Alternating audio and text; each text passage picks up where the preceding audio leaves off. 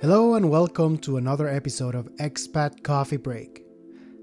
This is a podcast dedicated to sharing personal experiences of immigrants and telling their stories of what it's like to live in a new country. We focus on telling what it's like to tackle those challenges that you're facing when you are living in a different country. Trying to convey those feelings of what it's like, things that you normally don't hear about from anybody else. You know, when you're on the other side, the grass is always greener, and nobody talks about the trials and tribulations of what it's really like. In this episode, it's me talking about the differences of working in the United States of America versus Mexico. These are my personal opinions and the things that I have observed in my two years, uh, about two years and a half of living in the US. Please bear in mind that I'm trying to experiment and I'm not writing a script before recording these episodes, and it's a little bit of a banter. I'm improvising to some degree. I have written down my ideas prior to this, but I'm still having a hard time to structure my ideas on the go. Please bear with me while I get used to this new format, well, as I'm trying to do my best to bring you more content. I hope that you like this new format, and without further ado, here is today's episode. Enjoy.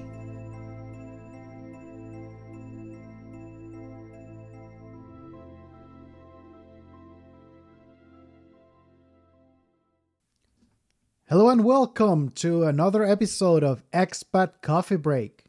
My name is Javier, and this podcast is dedicated to sharing personal experiences of immigrants and telling their stories of what it's like to move to a new country.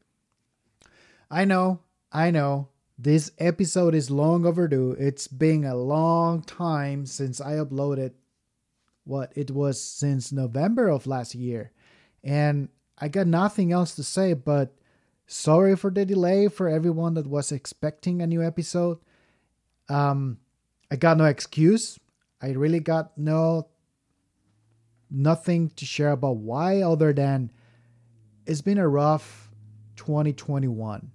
It has been a total roller coaster for me with a lot of ups and downs.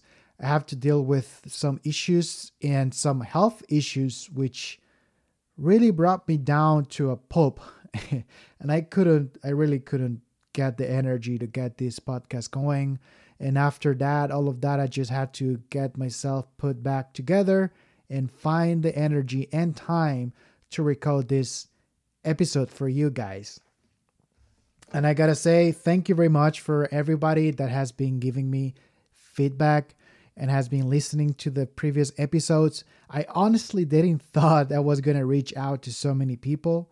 I I was more than happy just by having a few a handful of persons listening to it and finding value in my ex- experience. But there seems to be more than that. There seems to be a couple hundred people thinking that my story is worth listening to and to that, I say thank you very much. Thank you a million times. And with that, I want to start with this episode that is my fifth entry in the Expat Coffee Break. And this time, I'm going to be talking about the differences between the Mexican and American work culture. This time, I'm going to be explaining what is my I don't want to say cultural shock, but yes, it was a bit of a cultural shock. And just a few things. Um, there are many things that I consider very different, of course. I mean, that happens in every country. But I want to focus in this episode just five. And those five are first one is the flexibility of the working hours. Number two, lunchtime and the social interactions that happen during lunchtime. Number three, the differences between the communicating or communicating time commitments, difference between how each culture does it. Number four is greeting people, greeting people at the office, physical contact, the small talk, handshakes, and whatnot. And number fifth, social harmony. and by that is uh, I mean to how how people tend to express their opinion here in the USA versus how people in Mexico, how we used to, how we tend to express ourselves in the work environment. Let's start with number one the work day, the hours, the working hours, the flexibility in the schedule here in the US versus Mexico. Well, let first first let me explain. In Mexico, I was working in a manufacturing facility. So the work the working schedule is based on productivity. It's based on people being inside the building so that basically things are done, right? So if there's no people inside doing labor, there's no production. If there's no production, there's no money coming in, right? Well, moving to the United States, I moved to a corporate office environment. And this is not my first time working in a, a corporate office. Um, rather, the first time working in an American corporate office. So I have a little bit of experience working in a corporate office in Mexico and, a manufacturing environment in Mexico, and I'm going to be comparing that experience with now that I'm working in corporate America, basically. First thing I gotta say is there's a lot of flexibility with the way with the hours you're gonna be putting in when you're in the office. Now with COVID and all, I mean, you're not really in the office, but the flexibility still stands. And by that, I mean, you're allowed to pick your own schedule. So if you want to be in the office around 7 in the morning because you're more effective, you're an early bird and you decide that you want to be uh, waking up very early and doing your work when nobody else is in the office, you're more than welcome to do so. In fact, there's a lot of people to do that. And if you have to do that and live early, that's fine. As long as work gets done, it's totally fine. Comparing that to Mexico, when I was working in the maquiladora or manufacturing, uh, that was quite different. I mean, in fairness, that is because you need people inside the building so that you get stuff done, right? However, I wasn't really part of production. So I was I was working in a 7 to 5 strict schedule. And by strict, I mean you had to be at work before 7 a.m., otherwise, you're going to get penalized. And by penalized, you will get some money deducted out of your paycheck because there's some bonuses that you get by being punctual. And if you continue to do so, you might get suspended, or even worse, you might get fired. So there was not a lot of flexibility. Like I said, in fairness, it's because it's in a manufacturing environment. However, in my experience working in a corporate office in Mexico, I do remember not having the same amount of flexibility as I have here working in, in a corporate office in the USA. When I was working in a corporate office in Mexico, the expectation was that, well, there wasn't really an starting hour expectation. You can start your day at 7 in the morning or 9 in the morning, whatever. However, there was always an expectation that you stay a little bit late if you had to. It doesn't apply to everywhere. It doesn't apply to all of the offices in Mexico. But uh, I've heard and I've experienced a little bit of this where the colleagues and some of the managers really don't see it or they it is frowned upon i should say it is frowned upon you leaving at the exact hour that you're let's say 5 p.m if the schedule is 8 like you know 9 to 5 it is frowned upon to leave at 5 you're supposed to leave a little bit late I, have heard about this in, in, Japanese culture as well. This happens as well. You're you're expected by your peers to work a little bit extra all the time, even though it's not a it's not a written rule. It's not a something you have to do. It's something that it is expected of you, and you're it's kind of frowned upon if you don't. And so it's not like you're gonna get penalized if you don't stay late. More like your peers are not gonna be I don't want to say it's gonna block you from professional development, but it kind of does because your manager will fail will will think, well, this guy is not really committed. This guy is not really doing it 110%. This guy is not really um, well, like we say in Mexico, he's not wearing the T-shirt. Um, he's not really committed to the cause of the company, and he's lazy or whatnot. It's a weird mindset that exists in Mexico in some offices, especially in uh, government offices, or I've heard that it happens as well in some accounting offices. My wife used to work in an accounting firm, and that was somewhat of that culture. And so, yeah, that that's the first thing that I noticed. That there's a lot more flexibility. Another thing I should say is something I noticed very different here in the US versus Mexico is people come to work to work. and by that I mean there's less chit chat, there's less coffee time, there's less uh, people eating breakfast at their desk when they come here in the morning, and there's way less social interaction at least during the weekdays, during the first four days of the week. And Friday, things tend to relax more. And what I mean by that, because some Americans folks by by or some other people might be thinking, well, yeah, you go to work to work. What are you talking about, Javier? What are you talking about? Well, my experience in Mexico, there's there's a little bit of a this is in contrast to living the expectation of living late uh, leaving work late. The expect the, the the contrast of this is that hello everyone this is future javier making a few corrections in my statements what i'm about to say. So i was experimenting a little bit and trying to improvise instead of doing everything off a script. So i want to amend a little bit of what i'm about to say. What i meant is that I think that it happens more in Mexico than in the USA. Not that people in the USA don't eat at their desk, especially breakfast, like a donut and coffee. What I meant is that I think it happens more in Mexico. People eat in their desk more often than in the USA.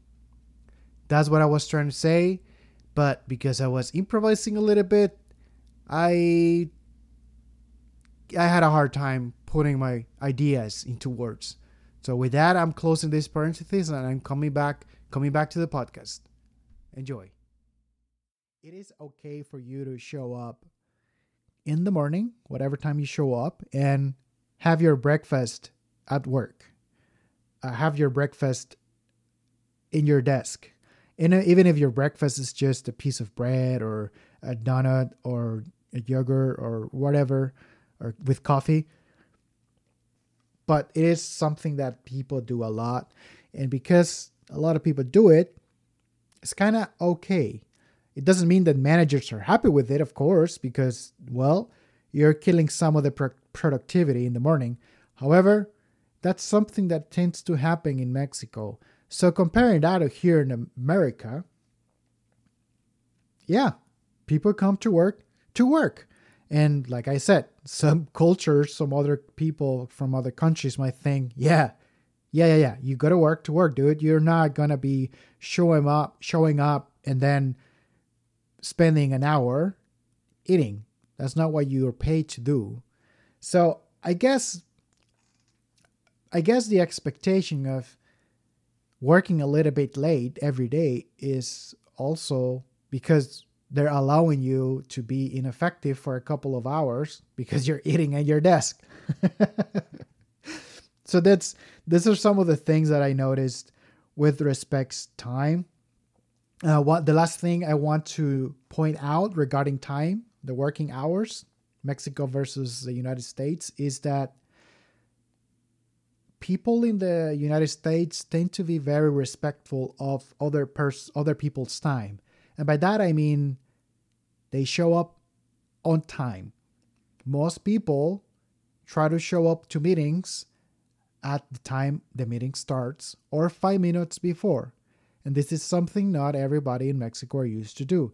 You might have heard about this, how people in Mexico we have a more flexible flexible way of looking at hours, flexible looking at the schedules. And by that I mean people tend to show up fashionably late, fashionably late, 30 minutes to an hour. So it's very common to get invited to a party and you show up on time. The host might think, "What are you doing here? I wasn't really expecting anybody to show up at this time. You you're early. What are you doing?" So you're going to have to clean up, help clean up and set up everything with the host because nobody else will show up until an hour afterwards. While while in other cultures I've heard that, well not just here in the US, but I've heard that for example in Germany, if you're told to show up at 5, you show up at 5. Not for 50, not for 55, not 5.30, 5 o'clock. And if you're one minute or five minutes late, it's frowned upon, which is a very big difference be, versus Mexico, where people just, it's okay to be fashionably late, especially in social interactions. But in the office, I have a hard time when I schedule a meeting with my colleagues in Mexico and they tend to show up five minute, five to ten minutes late. And I'm thinking, dude, why are you doing this? My time is important just like yours and just like your managers. But anyway, it's a bit of a cultural thing. It's not gonna change overnight. Now, the next topic I want to talk about number two, lunchtime social interactions in the US versus Mexico. Here in the US, most people take a 30 minute break for, for lunch. Uh, in my experience, most people will not take more than 45 minutes to an hour. Even if they go out for lunch, go to a restaurant, they normally take one hour.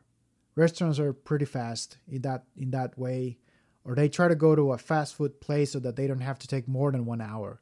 But if they're eating in the office, they normally take 30 minutes. And sometimes I've seen a lot of people from the office eating at their desk. So they just go to the fridge, get their food, warm it up, go back to the desk, and eat while they work. And that to me was very novel. Hello, everyone. This is Future Javier again. Future Javier with a cold. so, I want to make another correction to my to what I just said in this episode. I think it's a little bit of a contradiction to what I said before regarding regarding the difference in both cultures. So when I say that people in the US eat in their desk and Mexicans don't, that might sound contradictory to my previous topic, but here what I meant is in the US, people tend to optimize their time by taking 30 minute a lunch or eating while they work in their desk, which is completely, completely opposite to what people tend to do in Mexico. So lunchtime is more, it's considered more of a very break, a break time where you get off the work environment. And even if you're still in the building, you try to take a break from what you're doing and take the full hour to clear your head from what you were doing before. And what it was novel to me was the fact that here in the USA, people tend to be very focused on their work even during during lunchtime. They try to optimize most most of their time in the building so that they they can get more work done. Okay? So that's what I meant. And without further ado, I leave you with the episode. Enjoy because in Mexico we're used to take our time for eating. Um, not like we're gonna eat an entire hour, but rather there's a lot of interaction going on at, at lunchtime. In Mexico, we tend to take the full hour, and even if you eat in 10 minutes, then you just sit down with your colleagues and have a chat, interact with them, get to know them, just get get catch up. What you guys did in the weekend? What are you planning to do in the weekend? What are you doing right now? What are you interested in doing? Is there anything new going on with you? There's a lot of that going on. There's a lot of um, yeah, just a lot of interactions happening at lunchtime. And the other thing is, most people in Mexico tend to go back home for lunch if you live close by and if you live close by and food is ready at home and you're just gonna you just drive back home have lunch and then come back. And one hour is more than enough to do so. And to me that was a very different very different way of doing things especially eating at your desk. That was something that i wasn't used to. That doesn't mean there is no interaction here in the us um, it's just it's more there's more dedicated time to do so. For example, there's this thing called potluck. We used to have this before COVID, of course. We used to have this thing called Thursdays potluck, where every week or every couple of weeks, we will do something special for lunch. We will all co- we will all bring something um, to do, kind of like a buffet, where we will all share something for everybody to eat. And it was a really cool thing to see how everybody will participate and bring something. I will always try to bring something from mexico. We will do it something like a theme. Sometimes it will be barbecue sometimes it will be mexican sometimes it will be uh, asian or sometimes it will be just bring whatever is your specialty. And some people will bring dessert some people will bring meat some people will bring you know you name it everything. And so it was really nice to have that type of interaction. And people will take a little bit extra time to eat and talk with others and get to know each other. C- comparing that to Mexico, we didn't usually had that every week or every other week. Rather, we will interact individually with the people you had around you every day. It's not good or bad, either culture, it's just different. And that's the way to me it was just interesting to experiment both sides. I really like the potlucks, by the way. It's too bad that because of COVID, we're not doing any of that anymore. And not only because well covid but also because most people are working from home.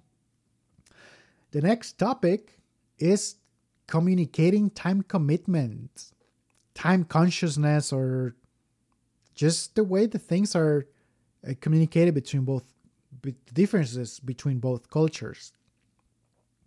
So i talk about how in mexico we tend to have a more flexible way of looking at time right how people tend to be fashionably late? Well, the this also applies to the way both cultures communicate their time. And by that I mean here in the US, if you say I am going to do it on the first of the month, the expectation is that you do it on that day and that specific time that you mentioned. If you say, let's meet at 12, it's let's meet at 12. And it's a very, the way that English works, the way that English, in my opinion, the way that English is structured, it's a very punctual language. It's a very, there's there's sometimes in well at least the way i've learned the way i've been learning the language and experimenting, there's not a lot of room for being vague. You have you tend to communicate in a very specific, in a very punctual way. So, for example, you're expected to, if you're sending an invite, you're expected to say, "Let's do it at this time. Let's take 30 minutes, and let's and let's be respectful of everybody's time." And when during that meeting at work, you are expected to say, hey, so I'm going to do this task that is expected of me by tomorrow at 3 p.m. You're, expected to do it at that time that you just share, you just share that time commitment. But if you do it before that, it's even better. Now, if you do it after, hmm, it's not a good thing because people start will start will stop relying or will stop trusting your communication. So that is uh, something that people tend to be very conscious of the way they communicate timing. Now, comparing that to Mexico, in Spanish, especially in Mexico, I'm not saying this is something people do in other countries, in other Latin America or Spain for that matter. We tend to be very vague with our communication of time commitments. And by that I mean not only we show up late to to parties or 10, 5 to 10 minutes late to meetings, but also people we're not we're not used to say very specific time slots to when we are going to do something or to when we're expected to meet. We tend to say, Yes, I'm going to do it ahorita. Hear this out. In Spanish, we have this magical word for time expression, expression called ahorita. And if you translate that to English, word by word or letter by letter or whoever you want to say, it it's a basically a diminutive of now. It's like saying little now. If that makes sense. It really doesn't, but yeah, we have that. And ahorita means um it can mean right now. It can mean a bit later or an hour later or tomorrow or Mm, not at all or nothing at all so basically it means everything and nothing it's a weird thing we have in mexico and there's a bunch of things we have like that but with timing specifically with timing time communication and time commitments we tend to be extremely vague. And that's something that i found that here in the us at least here in the us with my experience people don't don't like that. They don't want they don't expect to be they don't understand the ahorita type of communication. They want to hear very specific timeline time slot. And yeah it's it's it's a different experience. I was used to being more flexible let's call it that way and i slowly getting acquainted with the way of with with being more specific with both my communicating and my expectation of my deliveries And number four, greeting people, physical contact, small talk, and interactions in the office.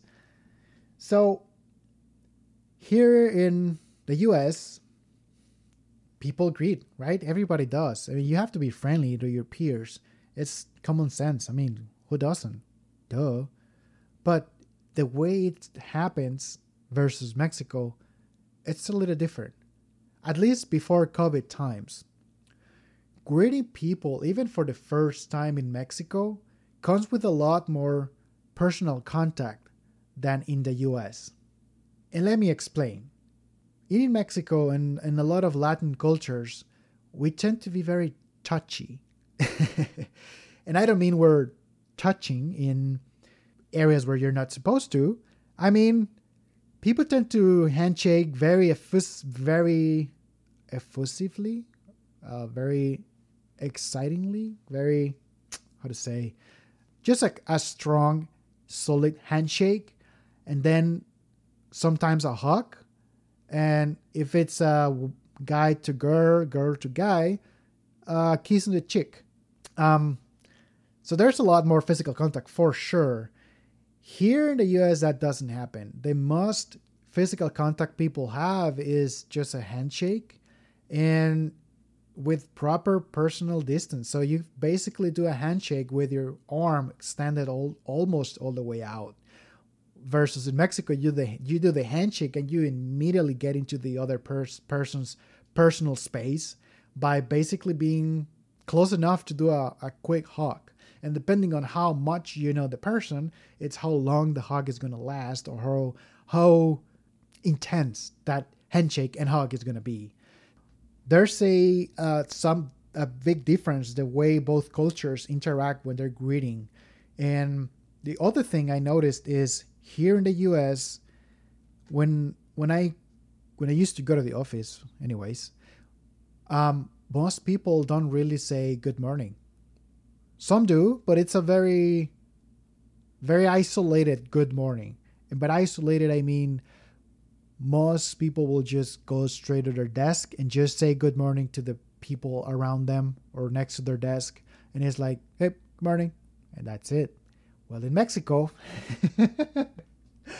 that's so different. At least, at least the way I used to do it and where I used to work, most people will, from from the person at the door, let's say the, the guard, whoever, you say good morning to everybody. And if you know them for a while, you tend to ask them, hey, how's your son doing? How's this hand? It's more personal level. Even though it's just a very quick, small talk, there's a lot more interaction. And I am sure some people will have different experiences. I'm pretty sure some of the American listeners will think, well, dude, well, that's your experience because in my experience, I do go when I go to work, people say hello, good morning to everybody. I'm just saying, in my experience in a corporate office, it wasn't like that, right? So it's a big difference. And regarding small talk, especially in a, so, in a social way, there's a lot more of that happening in the Mexican culture, especially on Fridays. My God, Fridays is social Friday all day long. People are just happy that it's Friday, it's a weekend, and they still do their work, but they spend a lot more time drinking coffee. Let's call it that way. Drinking coffee and mingling and talking because it's social Friday. And it happens that as well in the US. Of course, people are happy that it's Friday and and there's a lot more social interaction. However, not as much. You know, it's still very focused, still very down to business, still very let's get things done, then we talk. Um, well, in Mexico, I I'm not I don't want to say because it it'll make people in Mexico sound unprofessional, but but there's a lot a lot of more social interaction, which which is good in my opinion, because it is good to have social harmony with your colleagues. And that brings me to the next and last topic for this episode the social harmony, how people express their opinions. How are the communications in the office for between both Mexico and in the US? So, in Mexico, you might have heard about this, but Mexicans we tend to beat around the bush. By that I mean we're not very straightforward.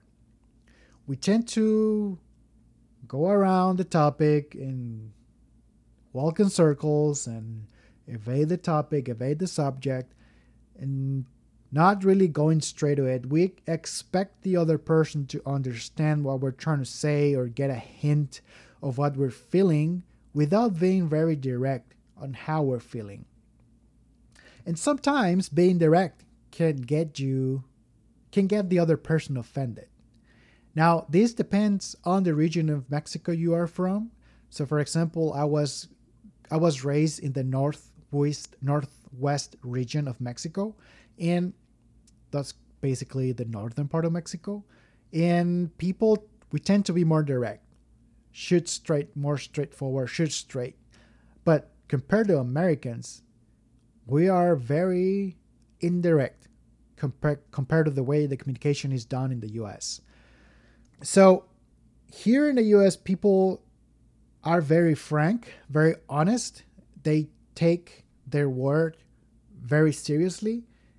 It's not only your word but also the way you express you're say they're shooting straight from the hip as they say or they're addressing the elephant the, the elephant in the room right away they don't beat around the bush they just say, it most of the time the way they see it. And even if they if even if people are politically correct they have the ability or they are used to expressing both their feelings and opinions pretty straightforward which it might be good or might be bad depending on the situation depending on the context. And let me explain a little bit about that.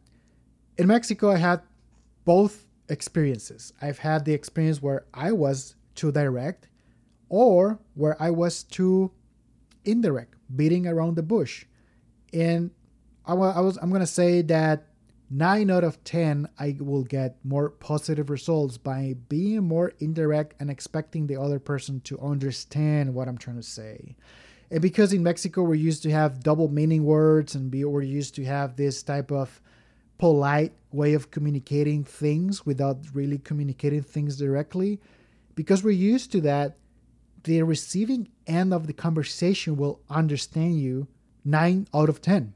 But if you're very, very direct, which I happen to have that experience as well because, well, the way I was raised and my experience working in the US and working with people from the US, even before moving to the US, I will tend to be more direct and people will kind of get shy about it. We they will be kind of surprised about how direct you are and they might not like it most of the time. Most people will kind of they might feel offended I've had some experience where the other person thought that I was being too rude by saying things, uh, saying some things the way I said it. She thought or she felt that I was demanding something out of her, and her her response to my request were, was basically, "Ho." I mean, she didn't tell me that, of course, because in front of me, in front of my face, she was very polite, and she said, "Yes, I will do it." But then she talked to one of her friends, and that friend was somebody that I knew, and that person came to me afterwards and said that she felt very offended. And her response to that behind my back was, Who does he think he is? He's not my manager or anything like that. Why is he demanding of me to doing that?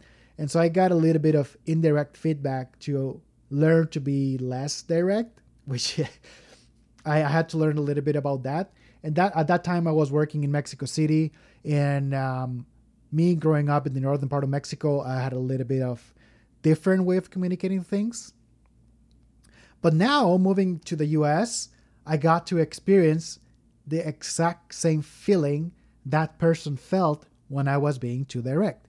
So I was in a meeting, and one of my colleagues was being very, very straightforward with the with the opinion or with yeah yeah the opinion of what that person was thinking.